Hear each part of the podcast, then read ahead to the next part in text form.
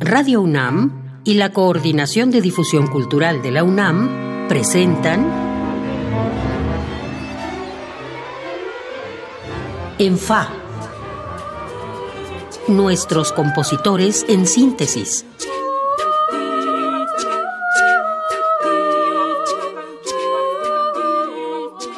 Bienvenidos a una emisión más de ENFA, nuestros compositores en síntesis, el programa de la Coordinación de Difusión Cultural de la UNAM y Radio UNAM, en el que hablamos con los jóvenes compositores que van marcando la pauta de nuestra escena musical. Yo soy Iván Martínez y le agradezco mucho que nos acompañe esta media hora, como le agradezco a nuestro invitado del día de hoy, el compositor David Hernández Ramos, que esté aquí con nosotros.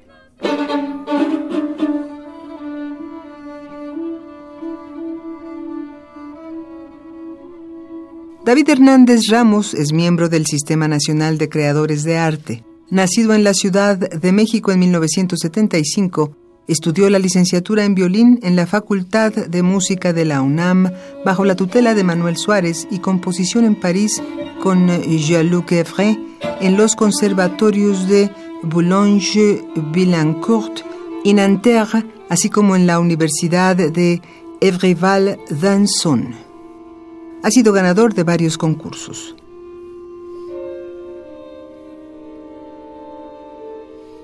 Hablemos, David, brevemente de tu formación, porque tú empezaste como violinista, estudiaste con el maestro legendario Manuel Suárez en la hoy Facultad de Música de la UNAM, y llegaste lo que para muchos es tarde a la composición, aunque a mí me parece que, fue muy elocuente que, que hicieras ese, ese cambio. ¿Cómo fue tu formación?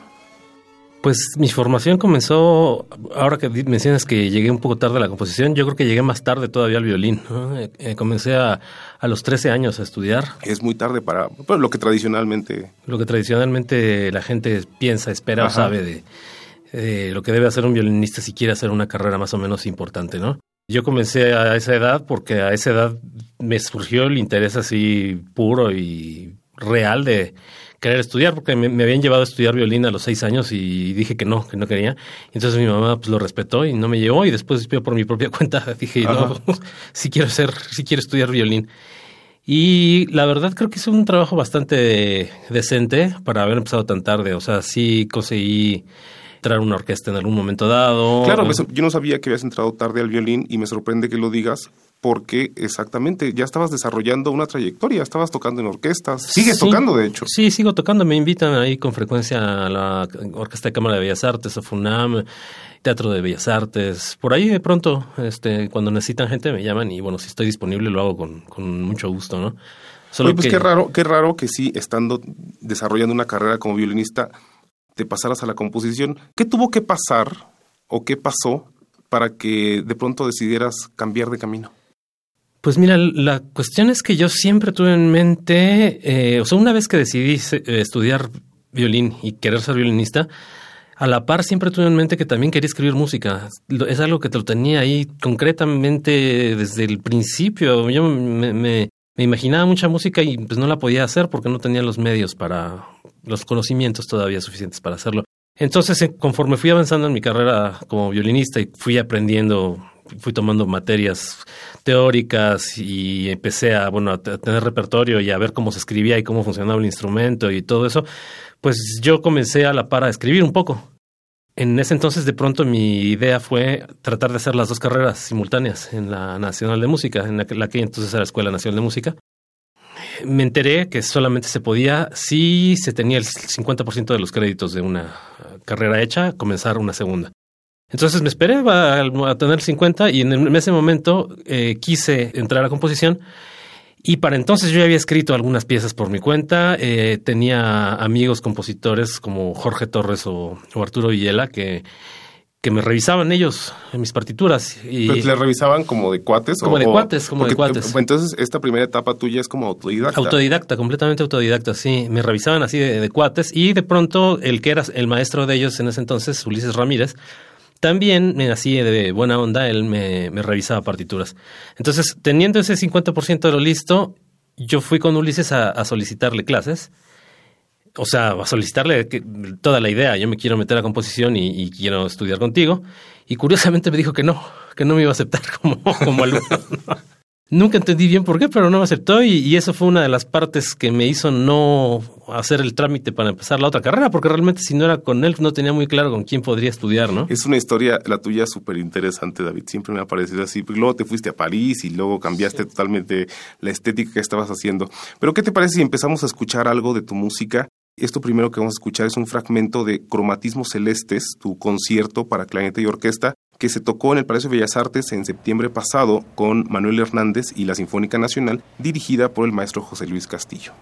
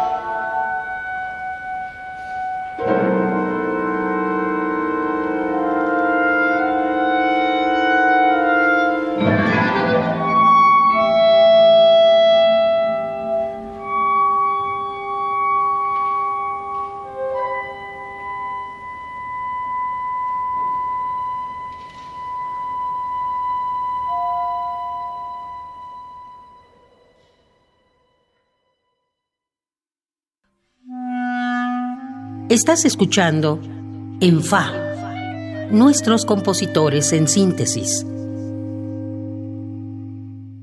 Acabamos de escuchar un fragmento de Cromatismos Celestes, el concierto para clarinete de David Hernández Ramos, compositor que hoy nos acompaña. Eh, David, tú como muchos compositores has evolucionado mucho. Hablábamos hace rato de tu evolución de violinista a compositor. Y esta obra es muy nueva y muy, vanguardista para muchos, puede parecer, a mí me parece además muy francesa. Pero tú empezaste, me decías, como autodidacta, y esa primera música era muy romántica.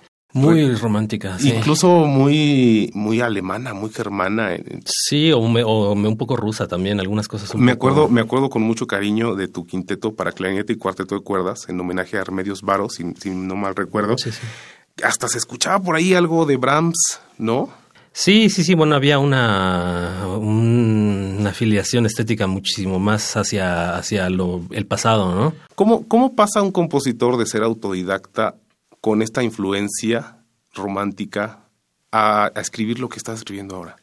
Pues es un paso que es, en mi caso fue completamente natural. O sea, yo, yo precisamente buscaba estudiar composición porque yo escuchaba otras cosas en mi cabeza, y no las podía trasladar al, papel justamente porque me hacía falta una preparación. Y eso fue lo que obtuve yo en París, ¿no? Esa preparación para poder dar el salto a, un lenguaje muchísimo más eh, sofisticado, moderno, por así decirlo. Digo, sofisticado no sé si es la palabra, pero por lo menos más nuevo, ¿no? Mi primera etapa autodidacta, pues funcionó así, yo analizando partituras, y eh, estudiando armonía, tú tomé por ahí algunas clases particulares, como decía, con algunos amigos me, me, vi para que revisaran mi, mi, música, pero sí me hacía falta el estudiar y yo lo tenía muy claro, me hacía falta trabajar y de esa manera poder entonces desarrollar ese otro lenguaje que tenía en la cabeza pero que no podía sacar, ¿no? Fíjate, es muy curioso cómo mencionas que te preparaste autodidactamente estudiando otras partituras porque yo recuerdo siempre cuando Mario Lavista, por ejemplo, habla del taller de Carlos Chávez, lo que Carlos Chávez les hacía era estudiar a los compositores del pasado y a escribir como ellos. Hay, por ejemplo, una, sinfonía romántica de Eduardo Mata que es totalmente como una sinfonía de Brahms. O las sonatas, hay unas sonatas para piano de Chávez que son, ajá, en, el estilo de, antiguo. Ajá. ¿Tú pensabas escribir esta música en homenaje a alguno de esos compositores?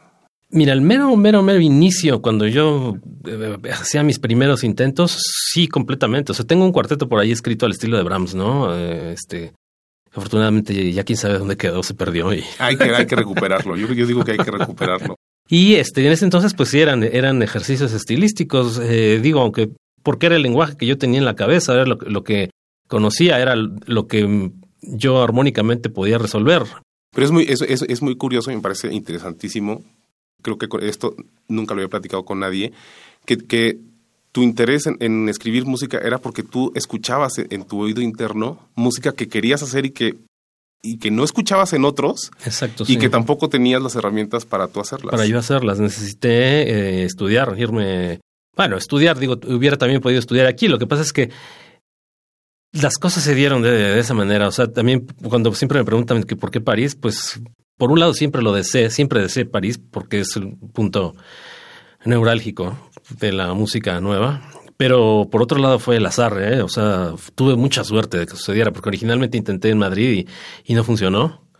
Y después la historia de cómo acabé en París fue muy curiosa. Mi, mi cuñado, que no es músico y no tiene nada que ver con, con el mundo de la música, se cruzó con Pascal Dussapin, el compositor en, en, un café en París, platicando con él le dijo que su cuñado, o sea, yo, eh, que era un compositor que estaba buscando estudiar en París y Pascal le dijo que le mandara yo mi música y este así hice, así se lo hice. Se le hice llegar y Pascal me dijo que le gustaba mucho que, que nos reuniéramos, ¿no? Y de esa manera fue como comenzó todo. Qué, qué padre, qué, qué padre historia. ¿Alguna palabra o una definición así en fa, como decimos en este programa, de lo que es tu estilo hoy? Mi estilo hoy es, pues es música eh, completamente pura, o sea, abstracta, pues mm, toda la música es abstracta, pero es una música que busca ser ella misma y no otra cosa. Y después yo sugestiono a la gente con los títulos que le pongo a, mis piezas. Escuchemos otra cosa tuya, es, es, un fragmento de Fuegos de Artificio que lleva el subtítulo Después de Miró, una obra también de 2017 para un ensamble pequeño, pero mixto, flauta, saxofón, violín, cello, piano, arpa y percusión, tocada por el ensamble Aucas.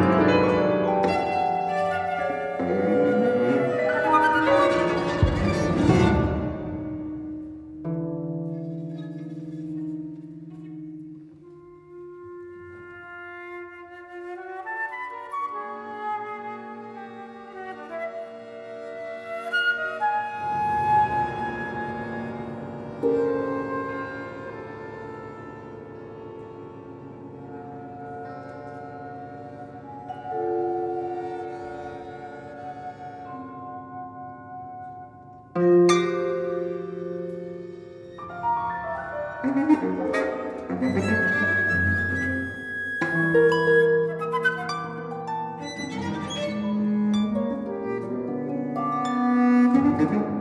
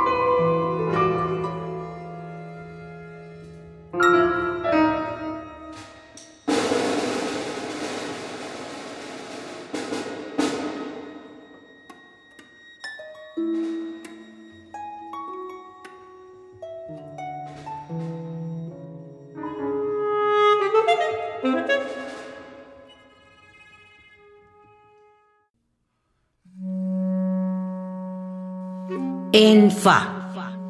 Nuestros compositores en síntesis.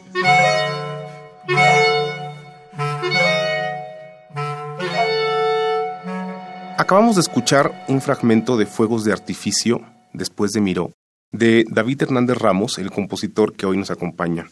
Decía David que tu música me parece muy francesa, muy atmosférica, o lo que algunos a lo mejor este, como lugar común decimos de la música francesa, que es como muy atmosférica, muy efectista. Aunque no digo lo de efectista en un, en un sentido negativo, porque luego la gente cree que, que, es un término negativo, no, no lo es.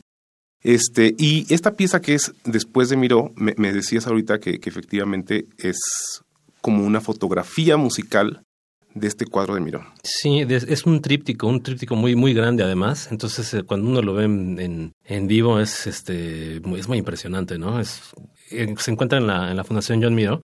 Y bueno, uno se para entre las, entre las tres paredes y es, se quita, quita el aliento, es, es, es maravilloso. ¿En general crees que toda tu música actual tiene mucho de Miró? Me gustaría pensar que tiene esa capacidad de abstracción, que es lo que tanto admiro en, en, en Miró. Oye, David, un tema este, que, se habla poco o que se habla entre pasillos, pero poco frente a frente o, poco públicamente, es la crítica. Y me decías hace rato que tú creías que el concierto para clarinete que escuchamos al inicio del programa no había recibido muy buena, mucho entusiasmo, fue la palabra que usaste. ¿Tú has recibido críticas muy fuertes? Pues directamente no, pero o sea, tengo amigos con compositores con los que me llevo muy bien y con los que hablamos así como se dice a calzón quitado sobre nuestras este, eh, músicas y lo que nos parece que funciona y sobre todo lo, cuando no, algo no funciona también, ¿no? Lo, lo, mencionamos. Yo lo que decía del, del concierto para clarinete, eh, lo bueno, es como consecuencia un poco de, sí, un poco la percepción de toda la gente, de las personas que estuvieron ahí presentes. He tenido otros estrenos donde la gente es muy entusiasta y la gente se acerca y me dice mil cosas. Y en este como que especialmente no, ¿no? Bueno, fue, fue, fue, era un programa difícil porque era un programa del Foro de Música Nueva. Terriblemente difícil era, programa. Eh, te, y difícil nada más para el público, para, una, para la misma sí. orquesta. Pero es una obra que ganó un concurso es, y es una obra que está muy bien escrita. Lo que yo he escuchado no sé qué pienses tú como compositor, eh, porque además me imagino que tú como creador le tienes un cariño a tu propia obra, son tus hijos. Eh, he escuchado que, que, te falta edición. Edición. Justo, justo hablábamos de la duración, antes de, de, de empezar a grabar, hablábamos de la duración de, de ese concierto y de tu primer quinteto para clarinete, que eran obras muy largas. Pero, pero me decías también, pues es que cómo le edito, ¿no? O qué edito. Sí, bueno, o sea, siempre se puede eh, revisar una partitura y dejarla en un mejor estado, ¿no? De hecho, por ejemplo, Sibelius es un compositor que es un todo un maestro, o sea, en, en, en haber hecho eso, ¿no? Tiene, o sea, unas primeras versiones de ciertas piezas que cuando uno las escucha y, y, y ya conoce la versión definitiva, se da cuenta de la maestría que, que tenía el, el, el justo, señor. Justo eso, justo eso pensaba cuando venía para acá que, me daba la impresión que los compositores del pasado habían sido más autocríticos con tantas revisiones. Sí, eh, yo creo que pues, siempre va a faltar autocrítica en quien sea, ¿verdad? Siempre hay que ser muy, muy, muy, muy severo y saber qué retirar y, sobre todo saber después qué revisar.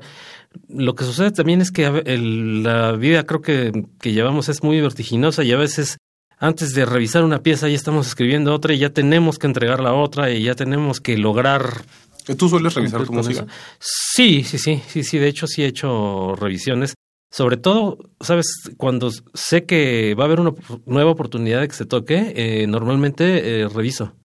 Eh, trato de hacer una. Por ejemplo, este, este quinteto del que hablábamos, que, que me decías que se va a tocar en Seattle próximamente. Uh -huh. Dura 35 minutos, o eso, eso duró en el uh -huh. estreno que yo escuché. Sí. ¿Cuánto va a durar ahora?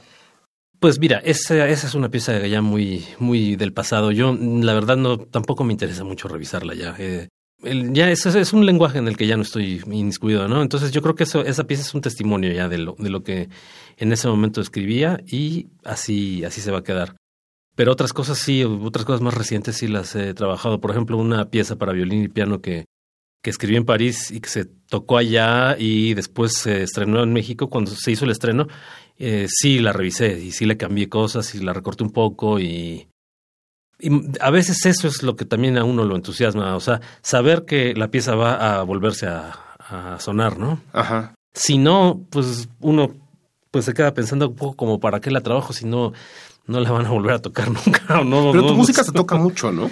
Últimamente se ha tocado bastante, últimamente sí. Pero no, no, no, considero yo que seas un compositor fácil de escuchar. Que, que digo, a mí me gusta mucho tu música, pero no, no es. Hay, hay, otros compositores jóvenes como Francisco Cortés o como Juan Pablo Contreras, que su música es más accesible.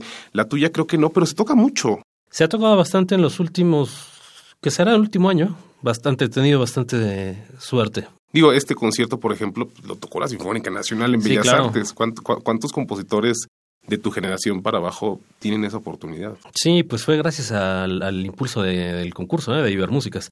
O sea, eso, eso facilitó mucho las cosas. Aunque ya lo había propuesto yo a un foro antes, antes de ganar, y ya había sido aceptado. O sea, sí se iba a tocar, pero por razones completamente eh, pues fuera de, de, las manos de cualquiera de los que estábamos involucrados, se tuvo que cancelar.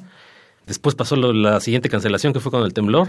O sea que ya llevaba dos cancelaciones, Ahora, la primera cancelación a mí me cayó perfecto porque si se hubiera tocado, entonces yo hubiera quedado descalificado de Músicas. Pero como no se tocó se canceló, entonces pues la verdad tuviste el premio. siguió siendo inédita la, la, la, pieza y este y obtuve el premio, sí. David, pues se nos acaba el tiempo y no puedo sino agradecerte que hayas estado conmigo el día de hoy, como le agradezco a todos los que nos han escuchado esta media hora y que nos seguirán escuchando en las siguientes emisiones de ENFA. Yo soy Iván Martínez y me acompañaron en la cabina nuestro productor Oscar Peralta y el operador Miguel Ángel Ferrini. Nos escuchamos en la próxima. Hasta entonces.